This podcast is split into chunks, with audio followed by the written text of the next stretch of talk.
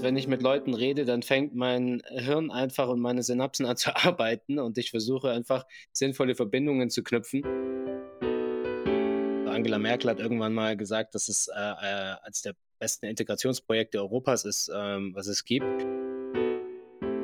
Sie bekommen in so einem Safe Hub, das ist eigentlich ein Echtrasen-Fußballplatz, der beleuchtet ist, eine sichere Oase, eine grüne Oase, die Hoffnung spendet.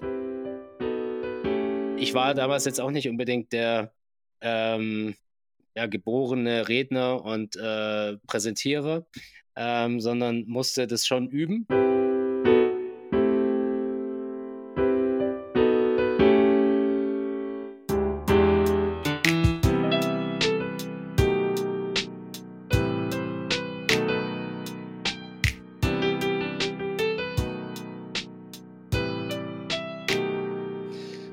Wir schreiben den 17. Januar 2023. Äh, herzlich willkommen zurück bei Work-Life-Challenge. Ähm, ich würde sagen, wir springen direkt rein. Die Folge wird wie immer produziert von Sascha Müller-Jentsch von Die Ausbrecher. Und wir haben heute eine sehr sportliche Folge. Äh, unter anderem, weil Fabi heute das erste Mal komplett im Stehen moderiert. Ähm, aber alles weitere zum Thema Sport kann uns dann unser, unser Gast erklären. Fabi, wen haben wir heute da? Ja, danke Jascha für die sportliche Intro. Äh, wir haben heute da den Paul Schief. Ähm, der Paul ist ja jemand, der schon, sage ich mal, deutlich mehr erlebt hat als wir beiden. Äh, angefangen mit seinem Studium in Hohenheim, wo er in die Welt des Marketings und Entrepreneurship abgetaucht ist und äh, ja, nach zwei kurzen Stationen bei Konzernen ist er dann doch ins Beratertum übergegangen, wo er dann irgendwann gesagt hat, Mensch, ich lasse es sein und gründe mein erstes Startup. Und äh, ja, ist dann wieder nach einem Abstecher in der Beratung diesmal nach Südafrika gegangen. Und nach Südafrika wieder Retour nach München, zweite Gründung. Und ja, kurz darauf ist er Geschäftsführer geworden von der Laureus Sport Foundation, zuständig für Deutschland und Österreich. Und ja, als ob das nicht schon genug wäre, begleitet er nebenbei noch ein Beratungsmandat, sage ich jetzt einfach mal beim Lead Sport Accelerator und war zwischendurch auch im Beirat von der Sabine Christiansen Stiftung und ist immer noch Berater für White Rock, äh, ähm, was ein ja, Kapitalvermittlungsgeber ist. Und ja, jetzt ist er bei uns, hat quasi noch die Zeit reinquetschen können in seinem, glaube ich, sehr vollen Kalender. Deswegen herzlich willkommen, Paul. Und ja, wir stellen immer unseren Gästen immer eine Frage, bevor es losgeht, nämlich wie ist dein aktuelles Stresslevel denn auf einer Skala von 1 bis 10? Also jetzt gerade ist das äh, Stresslevel total entspannt. Ich habe gerade einen Kuchen gegessen von meiner Kollegin, die heute Geburtstag hat, habe meinen Kaffee noch vor mir, trotz Nachmittags, aber der Tag ist heute noch ein bisschen länger. Und ähm, ja, du hast mich ja gerade schon perfekt vorgestellt, also bin ich ganz entspannt. Dann ist mein Lebenslauf eigentlich schon abgehakt.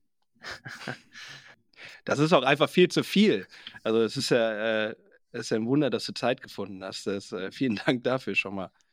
Äh, sehr gerne, aber das, was der äh, Fabian gerade eben alles erzählt hat, ist ja in den letzten 40 Jahren passiert. Und so gesehen war da ein bisschen Zeit dazwischen. Ähm, nein, äh, Spaß beiseite. Ich freue mich total, ähm, bei euch jetzt im Podcast zu sein und ähm, ja, mit euch über Work-Life-Challenge, Challenges zu sprechen. Und äh, ein sehr schöner Titel, äh, wie ich übrigens finde. Und ähm, ja, man muss sich, finde ich, für diverse Dinge ja auch einfach die Zeit nehmen und freischaufeln. Und das ist, äh, denke ich, für viele Menschen ähm, im, ja, im Alltag so, dass es nicht immer einfach ist, die Dinge unterzubringen, aber ähm, wir priorisieren ja das, was uns Spaß macht. Und ähm, von daher freue ich mich wirklich jetzt auf die Zeit, auf die nächste Stunde, die wir gemeinsam haben und ähm, ja, bin sehr gespannt, ähm, mit euch da mal einzutauchen. Dann äh, fass doch mal gerade zusammen von den 120 Jobs, die du so gemacht hast in den letzten Jahren und die Fabi jetzt so aufgezählt hat. Welche begleitest du gerade? Also ich bin ähm, in meiner, ich sage jetzt einfach mal Hauptfunktion, bin ich äh, Geschäftsführer von Laureus Sport for Good ähm, für Deutschland und Österreich. Für diejenigen, die ähm, Laureus Sport for Good nicht kennen, wir sind eine gemeinnützige Stiftung, die über den Sport benachteiligten jungen Menschen, vorwiegend Kindern und Jugendlichen hilft, ähm, bessere Perspektiven eigentlich im Leben zu erfahren und zu bekommen. Und ähm, wir sind, wir sind eigentlich eine globale Organisation. Ähm, wir verstehen uns als Hilfsorganisation. die inzwischen in über 50 Ländern aktiv ist. Wir haben Büros auf der ganzen Welt und da darf ich eben ein ganz kleiner Teil dieses Universums sein im deutschsprachigen Raum, was mir unglaublich viel Spaß macht, was mich auch total erfüllt. Ähm, ist auch ein, äh, ich muss ja sagen, auch echt für mich echt cooler Move gewesen. Damals sage ich so aus dem, du hast es vorhin gesagt, Fabian, sag ich mal so Beraterthema raus äh, in diese ähm, auch ein bisschen sozialere Welt ähm, und äh, irgendwie so diese Brücke jetzt heute darzustellen, ähm, wie, wie ich sie zumindest auch baue. Also ich verstehe diesen ganzen Job ähm, so, dass ich sage, ich bin so ein bisschen so derjenige, der die Plattform baut, Laureo Sport for Good, ähm, die soziale Organisation, die mit benachteiligten Kindern arbeiten und Geldgeber zusammenbringt, plus Sportler, ähm, vor allem aktive und ehemalige Profisportler, Sportlerinnen, die sich bei uns ehrenamtlich engagieren und die eigentlich eine Vorbildfunktion übernehmen ähm, für diese Kinder und ihnen eigentlich zeigen, dass ja, die meisten, sage ich mal, kommen ja auch aus einfachen Verhältnissen, ähm, dass man seine Ziele erreichen kann, wenn man an sich glaubt und äh, keiner wird zum Profi geboren. Uns geht es auch gar nicht darum, künftige Profisportlerinnen ähm, zu ja, schaffen, zu kreieren, sondern uns geht es einfach darum, sage ich mal, diese positiven Seiten, die der Sport mit sich bringt, zu nutzen und ihn eigentlich eher als ähm, Tool aktiv einzusetzen, um Bildung zu vermitteln, um Inklusion zu fördern ähm, und einfach gesellschaftliche Themen zu adressieren und schlussendlich ja zu einer besseren Gesellschaft beizutragen. Das heißt, wenn man kurz eingrätschen kann, ursprünglich die Stiftung wurde ja gegründet oder die NGO äh, von oder initiiert mitunter vom Daimler, aber auch von äh, Richemont. Das sind ja zwei, sage ich mal, weltbekannte Konzerne und der Sitz ist ja eigentlich in London. Ist das, das korrekt, oder? Äh, das, das, heißt, das ist korrekt, ja. Das heißt aber auch, ihr lebt jetzt nicht nur aktiv von den, sage ich mal, Geldern dieser beiden Konzerne, sondern so ist auch deine Rolle beschrieben, ähm, müsst ihr immer weiter auf Fundraising sein und weiter Spendengelder, sage ich mal, einsammeln. Ja, das ist vollkommen richtig. Also ähm, eigentlich ist meine Aufgabe fast nur Fundraising, habe ich das Gefühl. Ähm, nein, es ist so, wir, wir haben äh, die Partner heute Mercedes-Benz, also damals äh, der Daimler-Konzern als ähm, Stifter auch und ähm, Richemont mit der Marke IWC Schaffhausen, ähm, die als Gründungspartner bei uns aktiv sind, die auch einen signifikanten Beitrag dazu leisten, dass wir unsere Arbeit machen können. Also das heißt, die stemmen einen Großteil auch unserer ähm, Verwaltungskosten, ähm, weil wir bestrebt sind, schlussendlich alle Spenden, die jetzt insbesondere Privatpersonen dann auch ähm, leisten, um eben den Kindern zu helfen, dass die auch dort ankommen, ähm, wofür sie vorgesehen sind, weil wir keine Lust haben, da irgendwie das alles dann in ähm, unser Büro und unsere Gehälter etc. Ähm, zu stecken.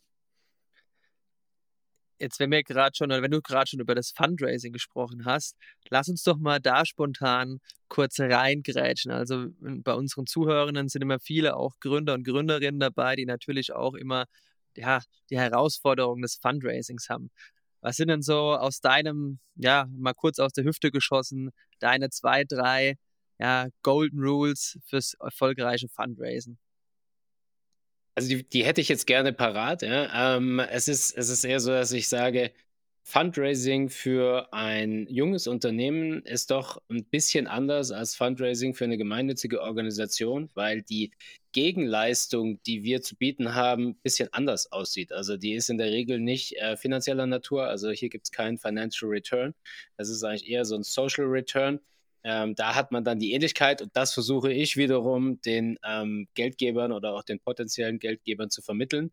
Also schlussendlich ähm, ja, versuche ich schon, uns, ähm, also Laureo Sport for Good, als sozialen Investor eigentlich auch äh, zu verkaufen. Und wenn man es jetzt mal in die Wirtschaftssprache übersetzt, dann würde ich sagen, wir ähm, raisen für einen Fund, ähm, der in äh, soziale Unternehmen investiert, ähm, die am Ende einen Social Return erwirtschaften. Aber was sind die Golden Rules? Mhm. Ja, ich denke, die Golden Rules sind wahrscheinlich ähm, wie immer äh, eine sehr ambitionierte, dennoch aber auch realistische Vision, ähm, die man kurz und knackig rüberbringen kann, ähm, gepaart mit einem verständlichen Businessplan, der aus meiner Sicht auch gar nicht zu sehr ins Detail gehen muss, weil wie wir alle wissen, entwickeln sich die Dinge ja auch. Ähm, und vor allem äh, mit der Erläuterung eines wirklich äh, wesentlichen gesellschaftlichen Problems, was man löst. Also das ist, denke hm. ich, das sind so die Golden Rules, die ich hier nennen würde. Und wie lange dauert bei euch immer so ein Prozess? Das sind es auch so äh, Das kann, kann wahnsinnig schnell gehen. also du meinst äh, so eine. Was war so denn mal so das Schnellste? War das irgendwie abends, ihr war zusammengesessen und nach dem dritten Rotwein hat dann der oder die Spenderin gesagt, alles klar, hier sind die 50.000 Euro. Ab morgen also ich würde sagen, das schnell, also das, auch da ist es wieder so und ich würde sagen, das ist was, was sowohl bei uns als auch im, in der freien Wirtschaft ähm, wesentlich ist, gute Kontakte. Ähm, also ich hatte mal ein, äh, ein Förderangebot ähm, von einem Unternehmen, die gesagt haben, ihr könnt äh, 30.000 Euro Spende bekommen, wenn ihr jemanden habt, der die äh, noch verdoppelt. Und dann habe ich überlegt, wer könnte das so einfach tun und äh, habe tatsächlich einer Person, einer Privatperson, eine SMS geschickt. Habe gesagt, schau her, der und der würde uns 30.000 Euro geben, aber die Bedingung ist, dass wir jemand anderen haben, der die Summe verdoppelt. Und ähm, tatsächlich hatte der, glaube ich, gerade sein Handy in der Hand. Ähm, ich hatte nämlich drei Minuten später die Antwort, okay, passt, mache ich. Aber das kommt nicht jeden Tag vor. kann, kann man sich das dann wie, wie einen klassischen Sales-Job eigentlich vorstellen? Also hast du so, hast du vielleicht auch sogar so ein CRM, wo du deine Kontakte hast, oder machst du das einfach aus deinem Handy raus? Also mein Team würde wahrscheinlich sagen, bitte mach's strukturierter und äh, helfe uns das CRM noch besser zu bauen. Äh, natürlich mache ich vieles aus meinem Handy raus, aber ähm, wir haben durchaus äh, eine Salesforce-Datenbank, die wir versuchen strukturiert zu füllen und auch abzubilden, wer mit wem wann im Gespräch war. Aber ich glaube nicht, also wir sind nicht äh, in der Form strukturiert, wie es jetzt ähm, im ja, in der Bank oder sowas der Fall wäre. Ähm, ich habe auch keinen klassischen Vertriebshintergrund. Ähm, bei mir läuft vieles auf, auf persönlicher Ebene. Ähm, ich liebe es, mit Menschen zusammenzuarbeiten, ähm, mich mit Menschen auszutauschen und auf diese Art ähm, entsteht einfach ganz viel, weil das irgendwie in mir so drin ist, wenn ich mit Leuten rede, dann fängt mein Hirn einfach und meine Synapsen an zu arbeiten und ich versuche einfach sinnvolle Verbindungen zu knüpfen mit dem Ziel, was aber in mir drin ist, mit dem Ziel einfach Mehrwerte zu schaffen. Ähm, ob die jetzt schlussendlich unmittelbar ähm, sich auszahlen oder dann vielleicht äh, auf die lange Sicht ähm, muss man dann immer sehen. Und daraus entsteht halt sehr viel. Und ich glaube, die Kunst, und das versuche ich selbst immer, ist mich da zu strukturieren in der Form, dass ich, ich arbeite tatsächlich sehr viel mit Mindmaps, ähm, wo ich versuche, meine ganzen Projekte und Themen übersichtlich darzustellen und die Verbindungen herzustellen, weil ich einfach unglaublich stark an Synergien glaube. Hm. Mindmaps, äh, hast, du, hast du irgendwelche Tools, jetzt mal gerade äh, um in die Toolkiste als Tipp zu greifen, oder hast du Zettelwirtschaft bei dir im Office? Also Zettelwirtschaft habe ich überhaupt nicht, habe ich versucht abzuschaffen. Ähm, meine Zettel befinden sich irgendwo alle hier und auf meinem Handy und so weiter. Ähm, aber ich arbeite schon, sag ich mal, mit so, ähm, mit, mit, so Software, ähm, Jedoch muss ich gestehen, ich habe nicht die richtige gefunden bislang. Also ich arbeite aktuell mit Xmind, aber ich switch immer mal wieder, ähm, die sich auch nahtlos irgendwie über alle Tools äh, erstreckt und nutzbar macht. Und äh, am liebsten wäre mir, aber das habe ich noch nicht gefunden, wäre mir tatsächlich so eine Mindmap-Software, wo ich irgendwie gefühlt handschriftlich mit meinem Stift hier auf meinem ähm, auf meinem iPad oder wie auch immer rumzeichnen kann und das Ganze sich dann auch noch überträgt in so ein, so ein Ding. Aber kommen wir wahrscheinlich irgendwann auch hin unterm Strich muss ich halt tippen. funktioniert auch. Ja, kommt man nicht dran rum. Äh, ja, aktuell noch nicht, aber wird noch. Ja. Ähm, jetzt mal ganz konkret runtergebrochen. Ähm, du hast schon gesagt, so das Geld fließt natürlich nicht nur in euer Büro, in eure Gehälter. Ähm, kannst du mal ein konkretes Beispiel nennen, äh, was für Projekte ihr so unterstützt? Ja, also wir nennen ähm, erstmal die Organisationen oder die, die wir nennen es eigentlich Programme, die wir unterstützen, weil Projekt äh, für uns so ein bisschen so ein, ähm, Anführungszeichen, negative äh, Konnotation, weil ein Projekt irgendwie endlich ist und wir wollen gar nicht, dass es aufhört. Also nennen wir das ganze Programme. Ähm, und was wir machen, ist, wir unterstützen ähm, Sportsozialprogramme, ähm, wie wir es jetzt so bezeichnen. Und das sind in der Regel Vereine, ähm, gemeinnützige Vereine ähm, oder GGMBHs, die ähm, ja, schlussendlich den Sport als Mittel einsetzen, um ähm, beispielsweise Bildung zu ermöglichen oder Integration etc. Wenn ich jetzt das mal runterbreche auf ein ganz konkretes Programm, ähm, dann ist es, ähm, ich überlege gerade, was, was am besten passt, ähm, ist es zum Beispiel ein ähm, Fußballprogramm, ähm, was, wir, was wir fördern, das eigentlich Straßenfußball einsetzt um ja, die, die Fähigkeiten eigentlich junger Menschen ähm, zu also herauszukitzeln. Ja? Schlussendlich, also da geht es um die Organisation Kick Fair mit dem Programm ähm, Kick for More. Und nicht, ob ihr von denen schon mal gehört habt. Ähm, die sind äh, in Stuttgart Ostfildern gegründet worden. Ähm, ist eine Organisation, die Straßenfußball eben auf dem Kleinfeld anbietet. Und sie nennen das Ganze, also ihre Methodik ist ähm, Fair Play Fußball. Und äh, es geht einfach darum, dass man schlussendlich mit speziellen Regeln, ähm, die einfach äh, ja, schlussendlich Werte vermitteln sollen und auch ähm, gewisse, gewisse Denke und Miteinander ähm, Fußball spielt.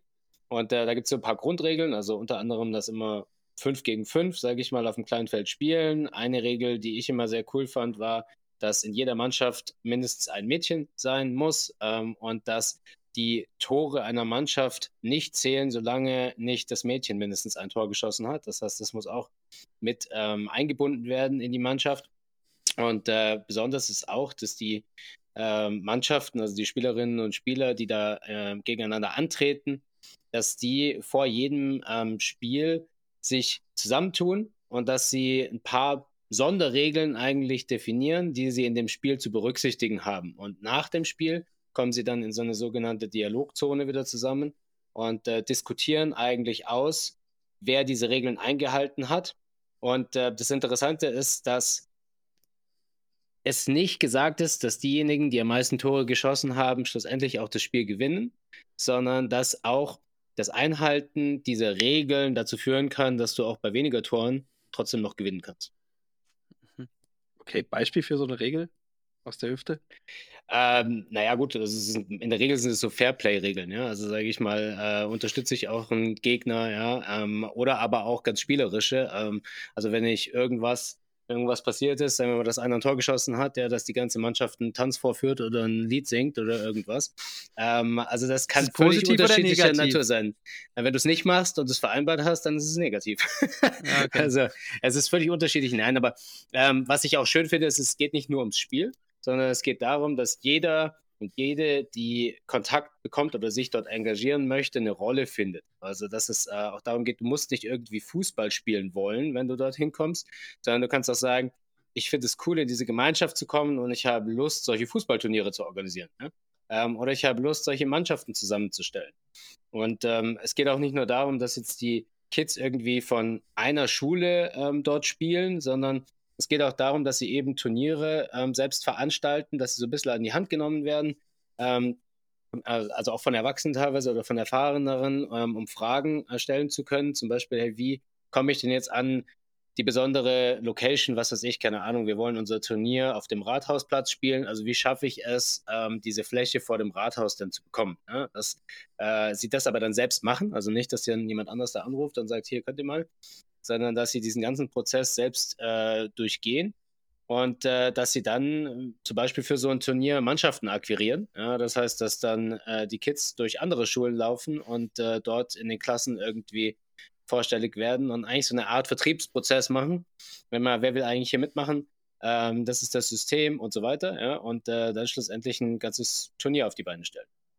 Und dadurch entsteht natürlich viel ähm, Eigenengagement, ähm, die, die ja, Kinder und Jugendlichen lernen, ähm, sich zu organisieren. Sie lernen aber auch, dass sie schlussendlich, wenn dann das Turnier läuft, ja, dass sie sowas erreichen können, dass sie das umsetzen können. Und ähm, ja, so, so entsteht ja, sage ich mal, ein Selbstbewusstsein, was vielleicht irgendwann mal auch dazu führt, dass man sagt, keine Ahnung, ich, ich mache mein eigenes Ding, ich gründe meine Firma oder ich äh, weiß, ich kann den Job kriegen und den auch machen bei der Firma, irgendwie, wo ich gerne arbeite. Ja, das Coole ist ja, dass man, dass ihr ja nicht nur, sage ich mal, mit Fußball agiert, sondern dass ihr auch breiter aufgestellt seid. Also von Sachen, das heißt ja United on Ice, da geht es, glaube ich, um Vereinssport auf dem Eis oder ich will darauf auch Programme, um den Klettersport näher zu bringen. Ich glaube, das ist auch nochmal ein wichtiger Teil, dass man nicht nur den Fußball in den Fokus rückt, klar, ist ein gutes Mittel, weil das jeder kennt und meistens jeder irgendwie auch spielen kann. Aber ja, finde ich auf jeden Fall schon sehr charmant in der Richtung. Also das ist, das ist ein ganz wichtiger Faktor. Ähm, für uns ist die Sportart überhaupt nicht relevant. Also mhm. wir unterstützen Programme eigentlich jeglicher Sportart und finden es eher spannend, wenn es mal was ist, was irgendwie nicht an jeder Ecke schon gespielt wird. Und ähm, es ist sicher so, dass jetzt Teamsportarten haben ja bestimmte, sage ich mal, Werte, die da eher vermittelt werden. Ja? Ähm, allein der, der, Teamgedanke natürlich, der da mit ähm, vermittelt wird. Aber ehrlich gesagt wird auch ein Teamgedanke oder auch so ein Freundschaftsgedanke bei Individualsportarten gelebt. Und ich finde, da ist auch ein gutes Beispiel zum Beispiel ähm, High Five, ja, auch eine Organisation, die in München sitzt, die äh, über Skateboarden und Snowboarden einfach Sozialkompetenzen vermitteln und ähm, die gehen, da geht es auch ganz viel um Gemeinschaft und um Miteinander. Da geht es aber zum Beispiel auch um das Ausleben von Kreativität, weil es einfach Sportarten sind, die äh, wo es keinen vorgegebenen Weg gibt. Es gibt nicht das Ziel, das Tor zu schießen. Ähm, das sind einfach andere Ziele, die da verfolgt werden. Und ähm, da ist jetzt gerade beispielsweise, was das Thema Snowboarden betrifft, geht es auch darum, die Natur und die Umwelt zu schätzen und kennenzulernen, ähm, zu lernen, was es heißt, äh, sich von A nach B zu bewegen, beispielsweise. Also wir haben da Kinder hier, die wohnen beispielsweise im, im, im ja, Kinderheim oder auch im Waisenhaus und ähm, sind in dem Programm drin. Die werden am Anfang erstmal begleitet und man zeigt ihnen, hey, wie kann ich denn überhaupt aus dieser Stadt rauskommen? Also hier geht es morgens um sechs oder sowas zum Hauptbahnhof und dann fährt da ein Zug irgendwo in die Berge, ähm, vielleicht äh, an den Schliersee und dann muss man da wiederum einen Bus nehmen und der fährt dann ins Skigebiet und dann kann man dort Skifahren. Jetzt kann es natürlich auch nicht jeder finanziell und wir versuchen das über die Geldgeber und Partner zu realisieren. Aber was wir vermitteln wollen damit, das ist eigentlich das Entscheidende, ist dann ja die Eigenständigkeit. Und äh, da geht es dann darum, dass man dann sagt, okay, wisst ihr was? Nächstes Wochenende, da müsst ihr eben äh, es selber schaffen, den Weg von eurer, sag ich mal, Wohnung oder wo ihr eben eurem Wohnheim zum Bahnhof zu schaffen. Das heißt, ihr müsst erstmal selber schaffen, aufzustehen und äh, da um 6.30 Uhr oder so auf der Matte zu stehen, dass ihr den Zug nicht verpasst. So. Dann treffen wir euch und dann fahren wir los. Die Stufe danach ist, wir treffen uns vielleicht in Schliersee, die Stufe danach, wir treffen uns am Lift. Und äh, wenn ihr alle, keine Ahnung, alle Tage dann in dem Winter oder in der Saison durch habt, äh, dann kommt ihr nächsten Winter die Möglichkeit, das selber zu machen und ähm, wir stellen euch eben halt irgendwie den Liftpass und das Equipment oder so. Äh, also das sind halt so diese Wege und äh, das lässt sich tatsächlich einfach auf alle Sportarten anwenden. Das Interessante finde ich ja auch im Sport, dass er eigentlich alle Sprachen spricht und dass es auch egal ist, welche Sportart es ist ähm, und so viele verschiedene gesellschaftliche Herausforderungen adressiert. Also wir haben ja jetzt ähm, in, in deutschsprachigen Raum sicher andere Herausforderungen, als es jetzt unsere Kolleginnen und Kollegen in, den, äh, in Afrika haben beispielsweise. Und äh, das ist trotzdem eigentlich das gleiche Tool. Man geht da nur inhaltlich ein bisschen anders heran, um die Herausforderungen zu lösen. Das ist jetzt gefährliches Radiowissen von mir, aber ich meine, vernommen zu haben, würde ich gerne mal deine Sicht drauf hören, äh, dass die Herausforderung in Deutschland unter anderem ist, dass äh, immer weniger Jugendliche überhaupt Sport betreiben. Ist das ähm, was, was, seid ihr so nah dran, dass ihr sowas auch wahrnehmt? Ist, spielt das eine Rolle in irgendeiner Form für euch?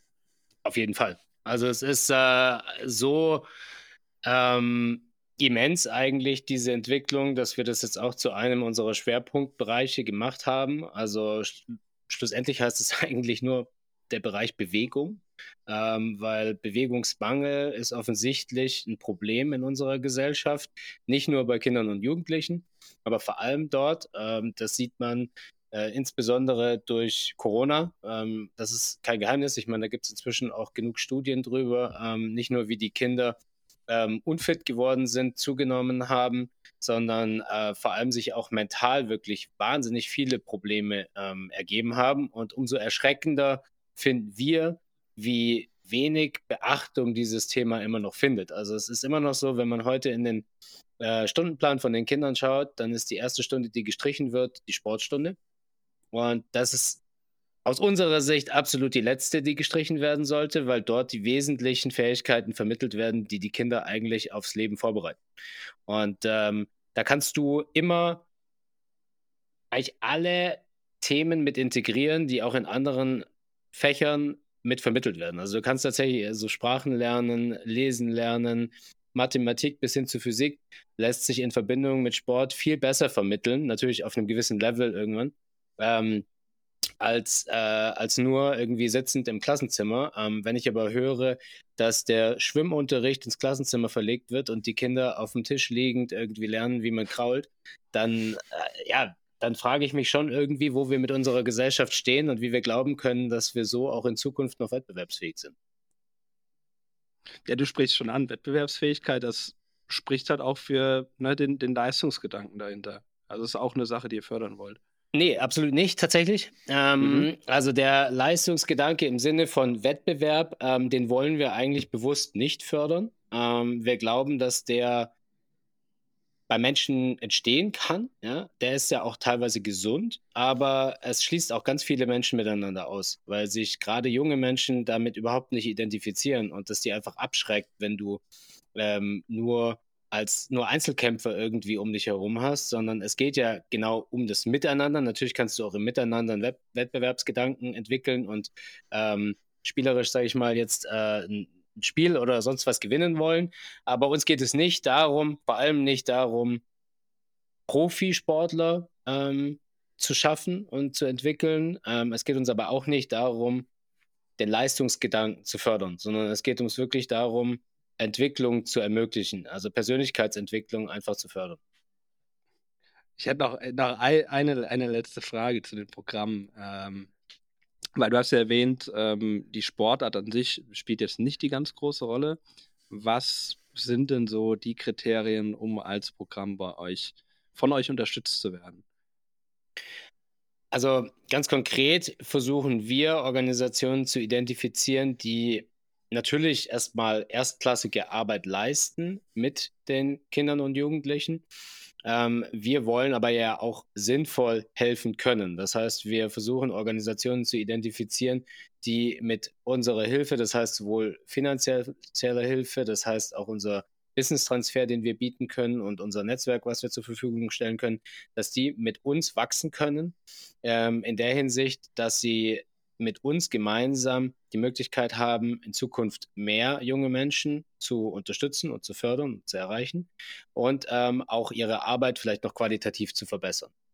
Und äh, dann idealtypischerweise versuchen wir die Modelle, die die Organisationen anwenden, in irgendeiner Form auch multi multiplizierbar oder skalierbar zu machen, sodass einfach äh, das Ganze auch ausgerollt werden kann und nicht nur an einem Standort ähm, schlussendlich umgesetzt werden kann.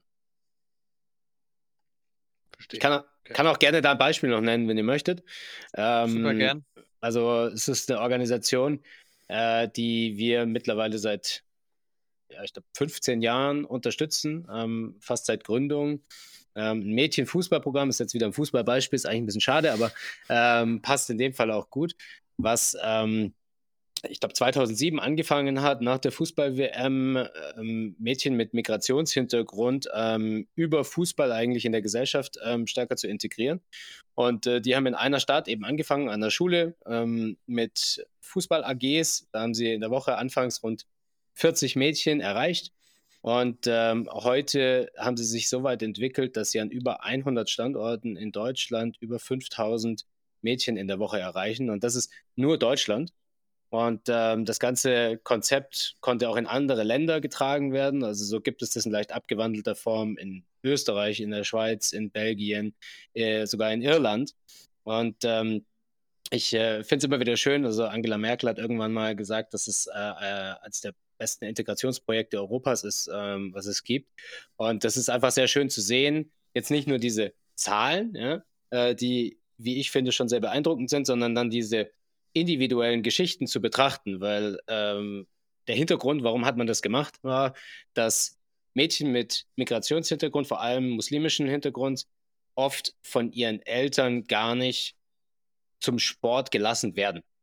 Erst recht nicht zum Schulsport, weil das ist erstmal gemischt, Jungs und Mädels. Ähm, das sind oft äh, männliche Sportlehrer. Das funktioniert da einfach gar nicht, sage ich mal mit dem kulturellen Hintergrund. Und äh, da hat man eben versucht, ein Umfeld zu schaffen, wo es keine Argumente gibt, dass sie das nicht dürfen. Und ähm, wenn man dann wiederum sieht, ja, wenn dann Turniere gespielt werden, dass irgendwann die stolzen Väter am Spielfeldrand stehen äh, und jubeln, dann äh, sieht man, was man erstmal bewegt hat. Und ähm, die jungen Mädchen einfach ähm, aus ihrem, ja, einfach nur häuslichen Umfeld rausgeholt hat ähm, in unsere Gesellschaft, wo sie jetzt eine aktive Rolle einnehmen. Ja, das ist schon ich glaube, das ist immer eine, wie soll man sagen, ist eine für, für dich selber wahrscheinlich oder auch für euch und deine Mitarbeiter dann auch, glaube ich, eine, eine, krasse Wertschätzung und auch sowas selber zu sehen und gibt einem mehr, wo wir auch schon bei der Überleitung wären. Ähm, und zwar hast du ja vorhin eingangs schon gesagt beim Thema Fundraising, was ihr letztendlich verkauft, sind ja soziale Projekte oder die Möglichkeiten, soziale Projekte zu investieren, was ja alles in das Thema, in das große Thema Purpose einzahlt, was, glaube die letzten zwei, drei Jahre ziemlich an Fahrt angenommen hat. Es gibt viele Startups, die mittlerweile mit dem Purpose-Gedanken gegründet werden. Und worauf ich jetzt eingehen will, ist deine persönliche Journey dahinter, weil du ja jetzt nicht klassisch, äh, sage ich mal, was was NGO-mäßiges studiert hast, beziehungsweise aus dem Bereich kommst, sondern jetzt könnte man sagen, du bist eigentlich auch ausgebildet worden, um ein Kapitalist zu sein, um es mal in diesem anderen Buzzword zu sagen. Kannst du uns da mal mitnehmen? Wie kam das denn bei dir von deinen Erfahrungen selbst als Gründer und auch Beratungserfahrung hin zu, ja, zu Laureus for Good?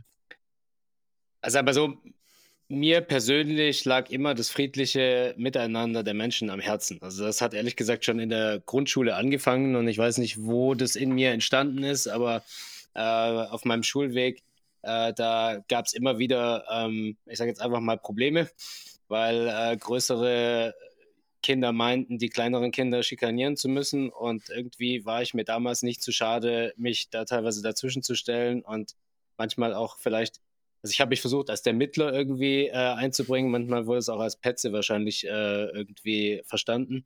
Ähm, das Ganze dann auch zu adressieren, ja, und ähm, am Ende aber einfach, sage ich mal, zwischen den verschiedenen Parteien zu, zu, zu vermitteln.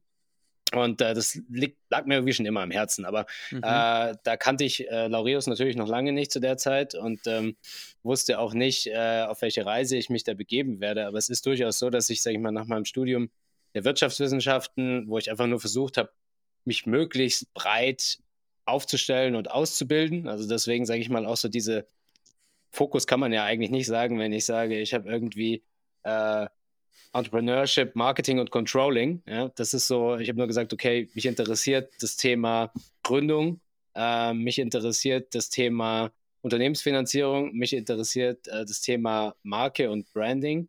Ähm, so habe ich einfach meine Interessen, sage ich mal, da zusammengebracht.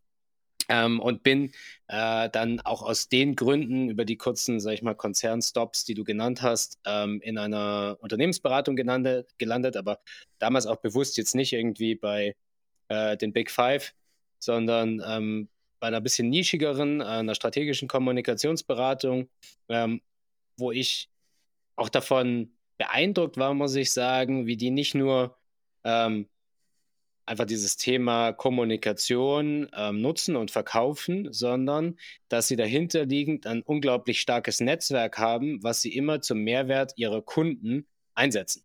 Ähm, schlussendlich war der Kommunikation ein Tool und äh, das Netzwerk dahinter eigentlich der, der Added Value, der wahrscheinlich auch dafür äh, oft ein Grund war, warum die Kunden dann kamen und auch bereit waren, Preise zu zahlen, wie bei den Big Five Strategieberatungen.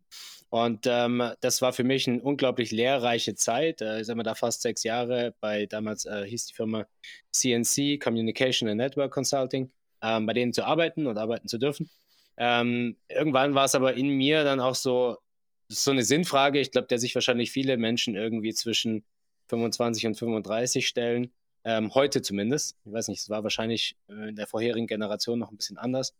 Ähm, macht es jetzt irgendwie Sinn, der Firma XY den Arsch zu retten, kommunikativ, wenn sie eigentlich eh nur Scheiße bauen? Also das klingt ziemlich hart, aber äh, in meinem Verständnis, ja.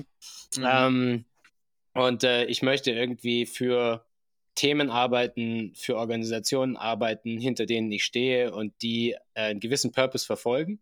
Ähm, damals habe ich das Wort Purpose wahrscheinlich nicht einmal in den Mund genommen, aber unterm Strich ist es das, was man heute darunter versteht.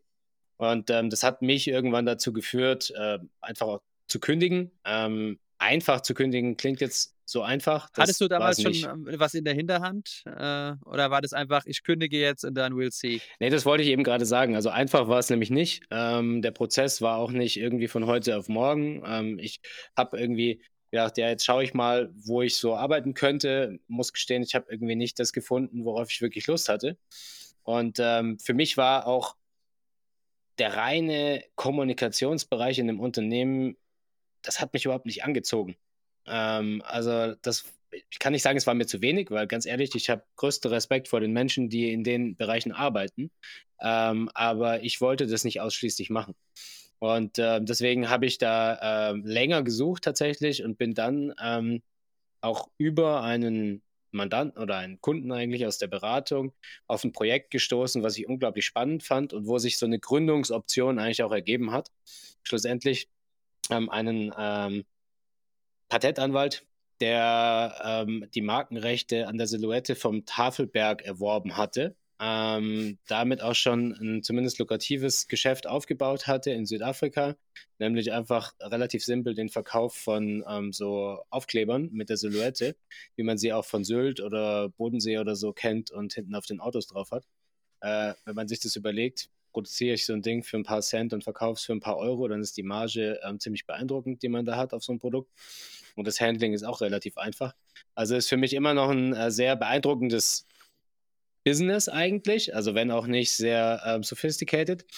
Ähm, aber da ging es eben darum, daraus mehr zu machen. Also einfach zu sagen, das ist so ein ähm, krasses Icon eigentlich, diese Silhouette vom Tafelberg. Ich meine, jeder, der schon da unten war, der ähm, äh, kann es sicher bestätigen, ja, einfach welche Wirkung auch dieser Berg da hat. Ähm, und dass es einfach so ein Identifikationssymbol ist für die Menschen.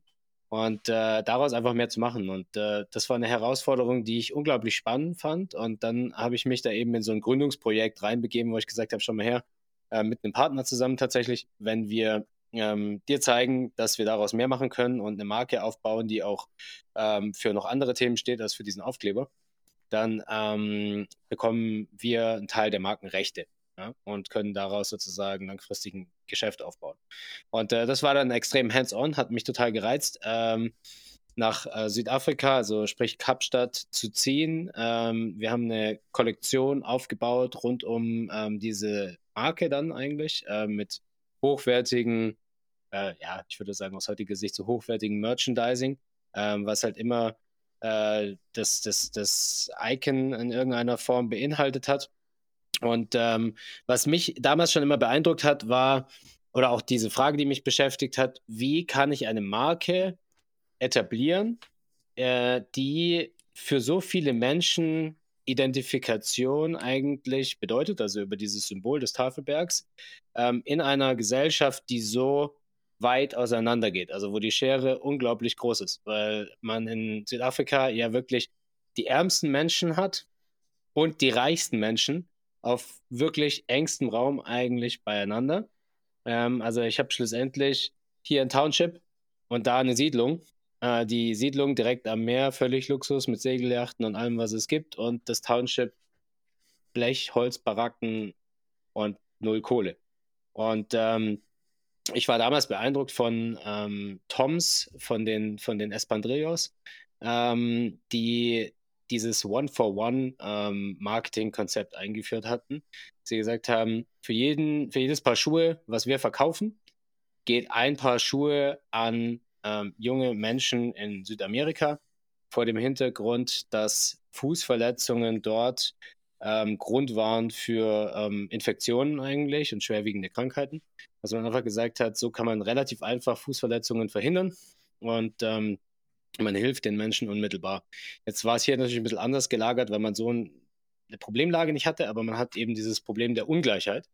Und ähm, wenn man dort rumläuft, dann sieht man, dass das Thema Marken einfach eine riesige Bedeutung hat. Ja? Also dieses, ihr kennt ja sicher die äh, Adidas und Adihash quasi ähm, Beispiele, äh, wo du halt mit Fake-Klamotten äh, rumläufst, nur um irgendwie eigentlich auch dabei zu sein.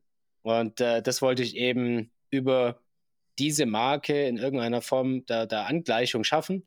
Und wir haben gesagt, für jedes Produkt, was eben verkauft wird, geht ein Produkt an Menschen in Townships.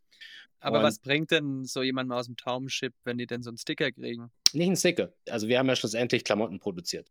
Ah, also okay. kein Aufkleber. Nee, nee, wir haben, wir haben, wir haben Klamotten produziert. Also das waren ähm, ja schlussendlich Hoodies, T-Shirts, äh, all solche Dinge. Und äh, faktisch, klar kann man ja sagen, wenn es da heiß ist, braucht es das alles gar nicht.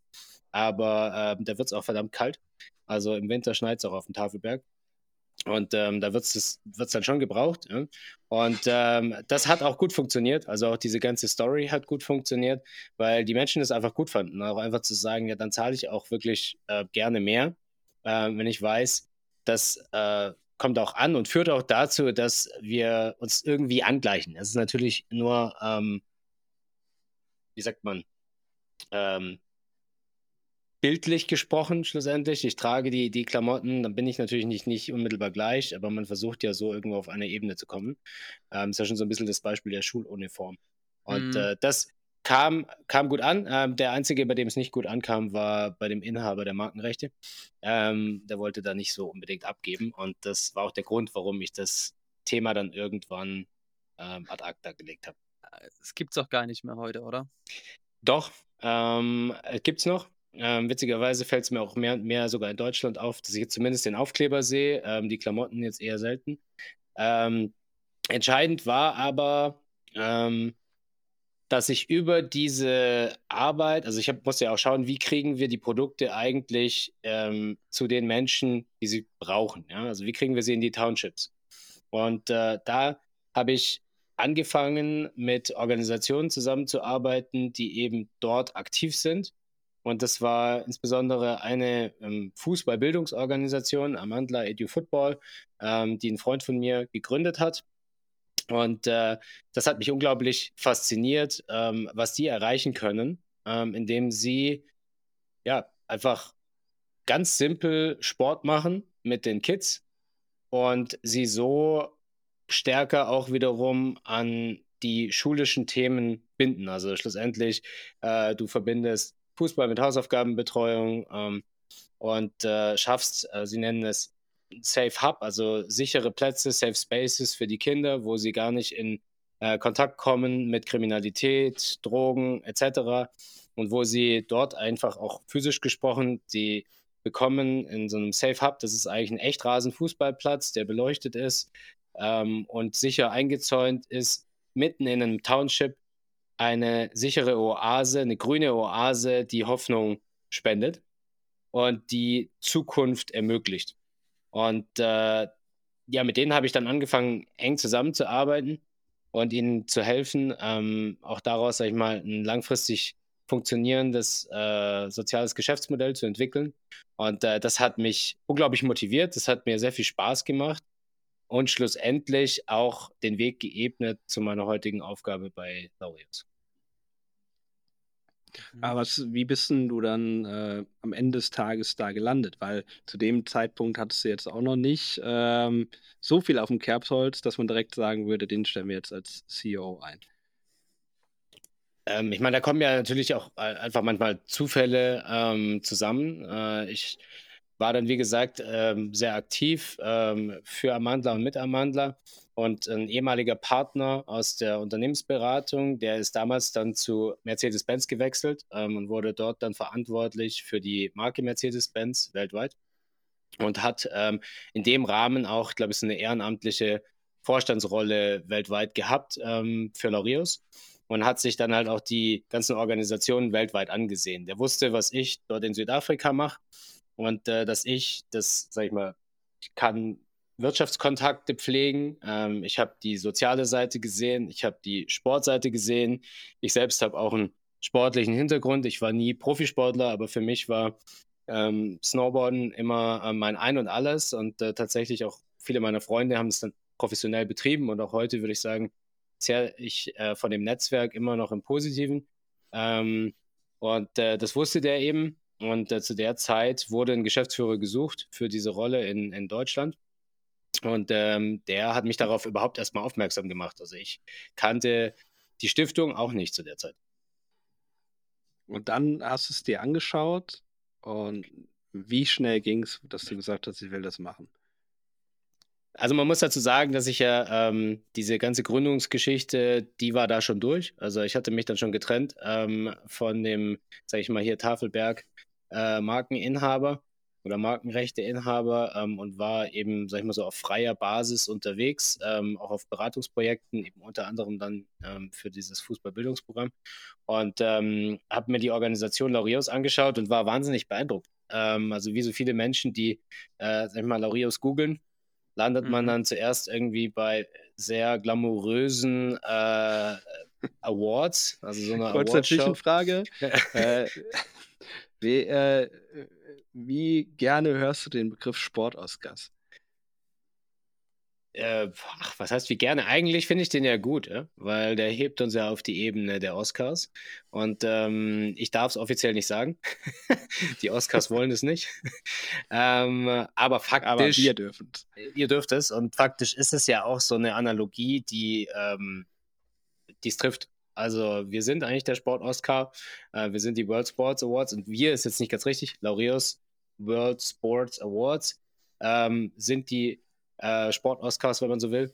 Ähm, wir sind die Laureus Sport for Good Stiftung und wir hängen schon miteinander zusammen. Ähm, das ist auch mal was, was die Menschen nicht verstehen und was tatsächlich auch schwer zusammenzubringen ist. Ähm, die Awards sind eine, sind eine Firma, äh, auch mit Sitz in England, also eine Limited, die sich committed hat, alle ihre Gewinne ähm, an die Laureus Sport for Good Stiftung zu, zu ähm, spenden, schlussendlich. Und äh, für uns haben die Awards aber tatsächlich eine große Bedeutung und das war damals schon auch für mich natürlich, kann ich auch nicht bestreiten, also sicher so ein Trigger, zu sagen, ey, da ist ein wahnsinniges Netzwerk dahinter, weil bei den Awards kommen, wie bei den Oscars, einfach die relevantesten Persönlichkeiten aus dem Bereich zusammen. Das heißt hier die besten Sportlerinnen und Sportler und ähm, werden geehrt und ausgezeichnet für ihre Leistungen. Und ähm, ja, und schlussendlich gab es damals dann natürlich auch schon die Stiftung. Und äh, die Stiftung hat daraus die Sportlerinnen und Sportler in Anführungszeichen akquiriert, die sich dann ehrenamtlich engagieren.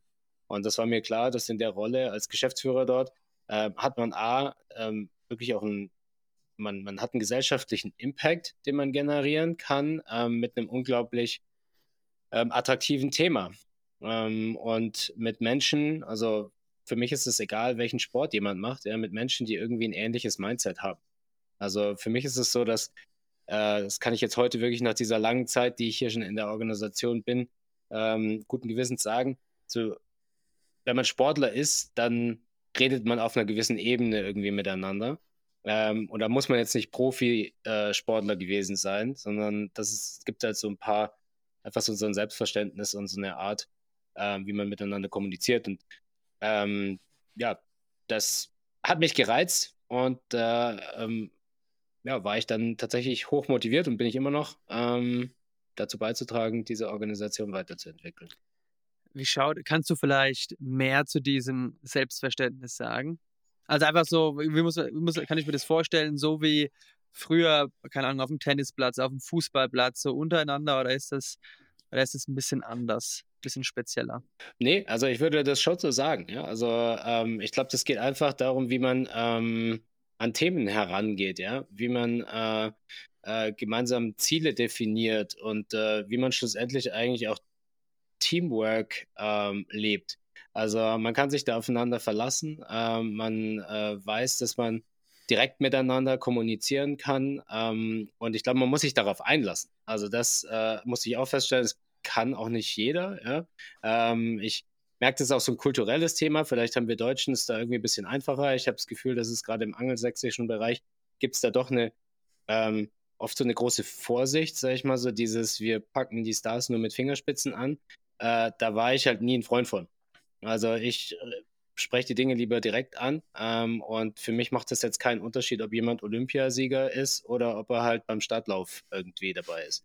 Also das ist mir ehrlich gesagt egal. Ja? Für mich sind beide Sportler und vor allem sind es Menschen. Und ähm, da gibt es keinen Unterschied. Aber gab es durch deine Tätigkeit schon mal eine, eine Person aus diesem Sportumfeld, die du vielleicht, wo du vielleicht auch ein bisschen nervös geworden bist oder dachtest, wow, hätte ich jetzt nicht gedacht, dass ich die Person treffe? Also, das gab es sicher. Also, ich meine, jetzt kann ich nicht sagen, dass ich mit, ich weiß gar nicht, wie alt war ich, ähm, 32, als ich in die Rolle gekommen bin, ähm, war ich natürlich nervös, als ich äh, zum ersten Mal irgendwie auf diese Stars oder Legenden irgendwie äh, getroffen bin. Aber nicht, weil ich irgendwie Fan war. Also das war ich sowieso nie. Ich glaube, das hat mir den Job wahrscheinlich auch irgendwie erleichtert. Ähm, aber, aber einfach, weil man natürlich so einen gewissen Respekt hat vor der Leistung, die die alle gebracht haben. Und ich kann mich schon erinnern, also als ich angefangen habe, da war irgendwie ein paar Monate später eine große, wichtige Veranstaltung, wo wir unser wesentliches Geld eingesammelt äh, haben oder einsammeln wollten. Und das war vorher schon gesetzt, dass diese Veranstaltung stattfindet. Ähm, und ich bin eigentlich so in diese laufende Planung da reingekommen und ähm, war aber für, dafür verantwortlich, für das ganze Ding. Und ähm, ich wollte, dass die Sportlerinnen und Sportler wirklich mitmachen aktiv. Nicht, dass die da Gäste sind, sondern dass die auch Aufgaben übernehmen. Und, Liegestütze zum Beispiel, oder? Ja, also eigentlich auch so in der Interaktion mit den anderen Gästen, weil irgendwie ah, okay. ist ja unser, was ist unser, unser Asset? Ja, unser Asset ist, dass wir Zugang zu diesen ähm, Persönlichkeiten haben und die will ich auch den Menschen, die zu uns kommen, die Geld spenden, die sich ähm, da engagieren, ähm, das denen dann auch zugänglich machen. Und äh, damals, wie gesagt, als junger Hüpfer ähm, im Verhältnis zu heute, ähm, musste ich irgendwie einen Weg finden, Gehör zu finden. Und äh, ich war damals jetzt auch nicht unbedingt der ähm, ja, geborene Redner und äh, Präsentierer, ähm, sondern musste das schon üben. Und das habe ich dann wirklich auch äh, gezielt gemacht. Das kann ich auch wirklich jedem immer noch ans Herz legen. Äh, es war für mich eine ganz wichtige Rede in Anführungszeichen, die jetzt nicht vor der versammelten Gruppe an Gästen, sondern vor der versammelten Mannschaft an Sportlern ähm, stattgefunden hat. Und äh, ich habe äh, diese Rede wirklich einstudiert, habe mir da äh, auch eine befreundete Trainerin oder so einen Coach ähm, geholt und habe das geübt. Und äh, das hat mich, also es war so ein Prozess für mich, ähm, wo ich selbst verblüfft war, dass das tatsächlich so gut funktionieren kann, weil ich dann diese Sportlerinnen und Sportler zusammengetrommelt habe vor der Veranstaltung. Und ähm, jetzt, wenn du sagst, ja, wie war der Moment, ja, da standen halt damals dann irgendwie, ähm, jetzt auch nicht mehr alles Leute, mit denen wir heute arbeiten, aber damals war das irgendwie Boris Becker stand da, da stand Franz Beckenbauer, ja, da stand äh, Katharina Witt, da Maria Höfel-Riesch, was weiß ich. Also es war wirklich halt so eine Truppe an äh, Sportlerinnen und Sportlern, wo man schon so sagen kann, so das Who is Who äh, des deutschen und österreichischen Sports. Und ähm, gut, ich habe halt dann meine Rede da abgespult ähm, und war verblüfft, dass die zuhören. Also ich hätte gedacht, da hört eh keiner zu. ähm, und ich war umso mehr verblüfft, dass sie danach das auch alles gemacht haben. Also hm. das war dann irgendwie so, okay, du stehst jetzt da eine halbe Stunde und machst Shake Hands mit den Gästen, wenn sie reinkommen. du machst mit denen irgendwie da Fotos und du, keine Ahnung was. Ähm, und ja, das äh, fand ich cool und hat das sich, hat auch hat viel sich keiner geziert. Hat sich keiner geziert. Jetzt also ich, also schlussendlich hat sich jeder gefügt. Ich glaube, es wollte keiner, nee, ich glaube, es wollte sich keiner die Blöße geben, sozusagen, ich bin besser als ihr, das meine ich nicht. Spricht ja, auch spannend. für Team Galanten, ne? Aber ist ja auch keiner besser, oder? Also. Nö sind ja alle, alle gleich. Äh, wie du schon vorhin gesagt hast, wir sind alles Menschen. Was ich generell noch spannend finde, das hast du vorhin äh, selber auch gesagt, und, und ich weiß nicht, ob der Jascha, muss ich manchmal immer ein bisschen einfangen, aber Jascha, hast du noch eine Frage speziell zu dem Thema? Ich bin immer so ein bisschen der gerne, der überleitet. nee, wenn du gerne überleitest, dann können wir gerne überleiten. Und zwar hast du vorhin gesagt, Paul, ähm, dass gerade diese Aufgabe in Südafrika, dieses Hands-on, dieses, sage ich mal, von Null auf etwas aufbauen und nicht das Gesetz dich sehr, sehr gereizt hat. Ähm, jetzt bist du natürlich dann auch in die Rolle jetzt bei Laureus reingekommen. Da gab es bestimmt das ein oder andere, aber vieles war bestimmt auch noch grüne Wiese, kann ich mir vorstellen. Schlummert es denn generell noch in dir, dass du sagst, Mensch, irgendwann down the road, da hätte ich nochmal Lust, mir die Hände so richtig schmutzig zu machen und einfach nochmal von Null anzufangen. Äh, also ich würde lügen, wenn ich sagen würde, nein. Also es reizt mich immer. Und ähm, ich bin auch ein Mensch, also ich mache mir dauernd äh, Gedanken, was man besser machen könnte oder auch was man eigenes aufziehen könnte. Äh, jetzt muss ich sagen, ich fühle mich sehr wohl in dem, was ich gerade tue. Ähm, aber trotz allem äh, bedeutet das nicht, dass ich nicht äh, Möglichkeiten draußen sehe, ähm, die irgendwie dazu darauf warten, irgendwie ergriffen zu werden. Und ähm, äh, tatsächlich ist es auch so, dass ich, ich will mich auch persönlich immer weiterentwickeln. Und jetzt ist es so, dass äh, ich auch äh, nach dieser schon inzwischen längeren Zeit, ähm, ist ja jetzt irgendwie fast schon ein Viertel meines Lebens, muss ich gestehen, ähm, hier bei Laureus, ähm, es nicht schaffe, nur das zu tun. Ähm, ich bin aber froh, dass ich es bislang geschafft habe, die Dinge sinnvoll miteinander zu verbinden. Und ähm, ein Thema war, dass ich eben 2017 ähm, die Möglichkeit ergriffen habe, in dem damals neu gegründeten ähm, Startup Accelerator von LEAD, also LEAD steht für Legacy of Adidasler, ähm, so eine ähm, ja, Startup Accelerator Gründung von den Urenkeln von Adidasler, der Adidas gegründet hat, ähm, die gesagt haben, wir wollen so das Sportökosystem ähm, finanzieren. Also wir wollen auch in Zukunft so eine Rolle spielen ähm, im Sport-Innovationsbereich. Heute Sport und Gesundheit, Sport und Health Tech vor allem. Und ähm, da habe ich die Möglichkeit bekommen, als Mentor für eben diese Startups, für die Gründer ähm, aktiv zu werden. Und das hat mich unglaublich gereizt. Das war auch was, es ist ein ehrenamtliches äh, Engagement, was ich äh, sehr gut äh, nebenbei machen konnte. Und was mich auch aus dem Grund gereizt hat, weil ähm, ich nicht nur Einblick bekomme dadurch in ähm, den Markt einfach und was dort gerade passiert, sage ich mal, im Bereich Sport und Health Tech, sondern ähm, auch dieses ganze Gründer-Mindset ähm, selbst nochmal besser, sag ich mal, aufsogen äh, kann. Ähm, und äh, was wir dann auch gemacht haben, ist, wir haben angefangen, gemeinsam mit Lead äh, ein Programm auch zu initiieren, was schlussendlich die Startup-Gründer auch zusammengebracht hat mit den sag ich mal, Sozialunternehmern, Social Entrepreneuren, die wir äh, mit Laureus fördern. Und ähm, einfach, ja, eigentlich Coachings ähm, anzubieten für unsere Organisationen, die wir fördern ähm, und deren leitende, sag ich mal, ja, mit, Mitarbeiter oder Gründer ähm, im Bereich Unternehmertum. Und äh, daraus haben sich auch sehr fruchtbare, sag ich mal, Kooperationen ergeben und äh, mich immer weiter in diesen Bereich schnuppern lassen.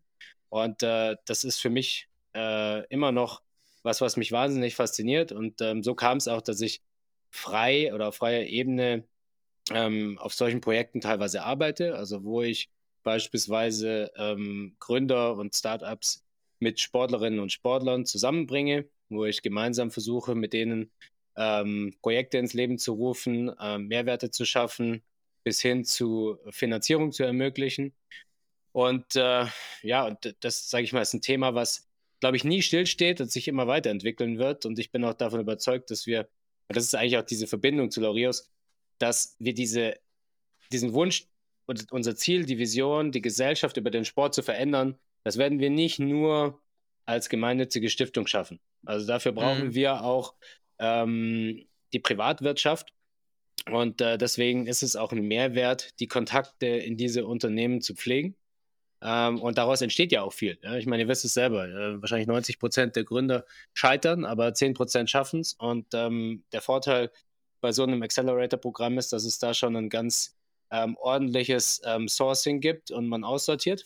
Also ich glaube, von, von 700 bis 1000 Startups, die dort ähm, angesehen werden, werden dann so 10, 15 ausgewählt äh, in der engeren Auswahl. Und dann ist die Wahrscheinlichkeit gar nicht so niedrig, dass es vielleicht ein paar schaffen.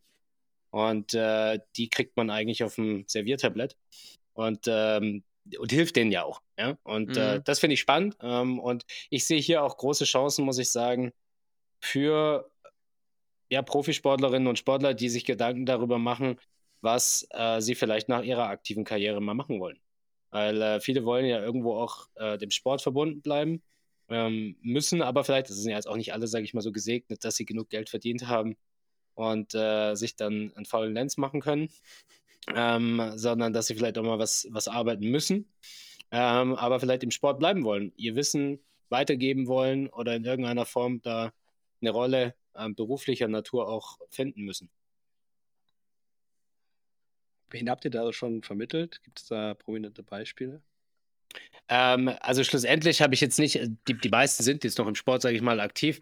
Ähm, aber äh, es ist jetzt ja auch nicht so, dass ich sage, ich äh, habe da jetzt irgendwie eine Firma, die ich gerade da, da gegründet habe, sondern es ist mehr so, dass es eben Projekte im Rahmen von dem Accelerator sind, wo es eher so ist, Also ich sage, ähm, für äh, die Unterstützung des Wachstums von den Unternehmen habe ich halt Partnerschaften ähm, eingetütet. Ähm, ich, ehrlich gesagt, ich will da jetzt auch gar nicht konkret welche rauspicken, äh, weil das dann den anderen wieder nicht gerecht werden würde. Aber sagen wir, sollte daraus mal irgendwann ein Unternehmen entstehen, dann können wir über die Cases gerne nochmal in einer neuen Folge reden. sehr, äh, sehr clever und sehr gerne.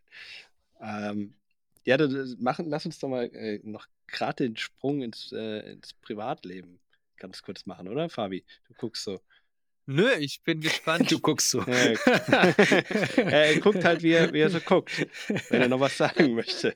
Nee, nee, ich bin Jascha, übernimm du gern die, die Moderation. Ich finde es ja gut, wie ihr, wenn ich, wenn ich jetzt einfach mal die Moderation übernehme, ich finde es ja gut, wie ihr das macht, weil ich kenne diese Herausforderungen. Ähm, ich bin ja auch äh, Podcast-Co-Host ähm, mit unserem eigenen Podcast. Wie heißt denn euer Podcast, Paul? Darfst du ganz kurz Werbung ganz machen? Kurz Eigenwerbung. Sekunden. Ja. Sport, Sport, Unites als Podcast äh, von Laureo Sport for Good und wir interviewen natürlich auch vor allem Persönlichkeiten aus dem Sport, aber genau darüber, ähm, warum sie sich engagieren und wie der Sport sie geprägt hat.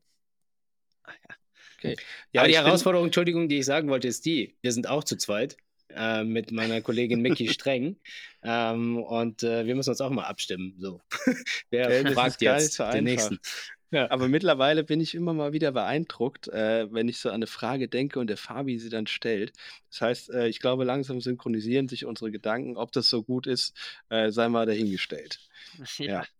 Aber äh, ja, zu Jetzt deinem. Jetzt mein persönlicher. Hier. Ja, zu deinem privaten Ausgleich, das müssen wir auf jeden Fall noch klären, weil du einfach so entspannt bist, obwohl das heute ein langer Tag ist und äh, du wahrscheinlich viele lange Tage hast. Und äh, ich denke mal, es liegt nicht nur an Kaffee und Kuchen. Was hast du da an Tipps parat? Gut, also ähm, äh, ihr fragt nach dem Privatleben. Ähm, mein Privatleben aktuell ist auch äh, stark durch die Familie bestimmt. Ähm, also ich bin äh, junger Vater oder wie auch immer jung. Also ich bin nicht mehr jung, aber ich bin Vater von inzwischen drei äh, Kindern ähm, die teilweise noch sehr klein sind, also fünf Monate bis sechs Jahre. Und äh, das hält einen natürlich auch außerhalb äh, des, des Arbeitslebens auf Trab. Aber ähm, ja, gut, für mich ist es, ist es klar, dass Sport ähm, der Ausgleich für mich ist. Ähm, unterschiedlicher Natur. Das ist jetzt auch manchmal einfach, sag ich mal, äh, der, der mangelnden Zeit dann geschuldet, dass ich äh, eher mal die Laufschuhe schnüre ähm, als jetzt, äh, was ich lieber mache, eine Snowboard-Splitboard-Tour zu gehen, also irgendwo den Berg hochzulaufen. Aber das kann man halt unter der Woche nicht unbedingt, wenn man noch andere Verpflichtungen hat. Und ähm, nee, ansonsten ist es, äh, ist es das Thema Radfahren, mache ich sehr gerne. Ähm, und äh, habe ich inzwischen auch äh, als Ausgleich entdeckt, der äh, tatsächlich auch wieder beruflich ähm, Mehrwerte bringt, ähm, weil Radfahren ist so für uns irgendwie das neue Golf. Also Golfen habe ich gleich eingestellt nach der Platzreife. Und, und äh, wir, wir, wir machen viel in dem Bereich und ähm, ich bin beeindruckt, ähm, welche Menschen alles Fahrrad fahren und äh, wie schön man sich austauschen kann bei dem Sport. Wenn man denn noch die Luft hat dann. Da kommt man ja hin, wenn man regelmäßig fährt. Ja. Apropos Fabi, äh, wie geht's dir? Du stehst schon die ganze Folge. Ich finde es ganz gut. Ich weiß nicht, ob das euch irritiert, dass ich immer manchmal hin und her wackle. Aber ich muss sagen, ich bin, ich bin auf Zack.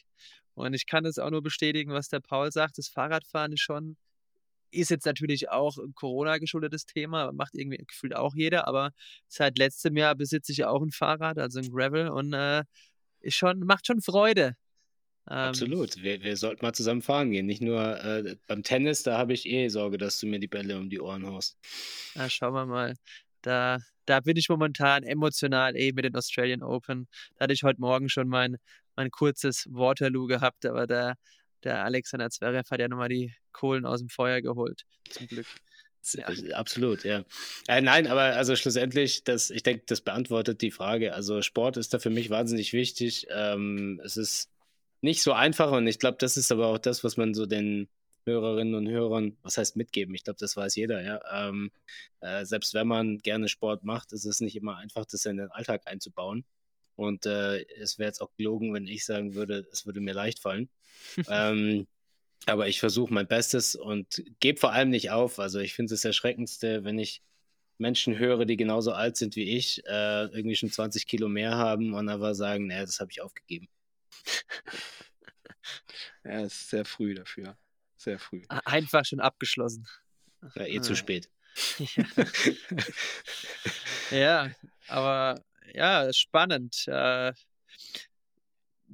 Mai, also Fahrradfahren ist ja dann auch so eine Sache. Fährst du aktuell Fahrrad ist vielleicht noch kurz, weil gut, es liegt kein Schnee, aber es ist doch relativ kalt oder hält dich das davon nicht ab? Nö, das hält mich nicht ab. Ähm, also ich habe äh, letzte Woche tatsächlich auch mal das Gravel wieder rausgeholt und bin eine Runde gefahren und ähm, habe aber auch eine Rolle ähm, im Keller, sodass ich auch die, die dunklen Stunden abends nutzen kann und äh, da ähm, anderthalb Stunden irgendwie meine, meine Kilometer schrubbe. Ähm, aber ich schaue dabei dann irgendwie auch mal eine Serie und versuche runterzukommen. Das ist Commitment. Ja. Ich würde abschließend noch gern einen kurzen Blick in die Glaskugel werfen. Äh, dann, dann sind wir auch durch, würde ich sagen. Ähm, und zwar äh, Purpose und Sport. Hatten wir jetzt ja ganz viel drüber. Ähm, man hat irgendwie auch mit Blick auf die vergangenen Sportereignisse so ein bisschen das Gefühl, es driftet ein bisschen auseinander, zumindest im, im kommerziellen Sportbereich.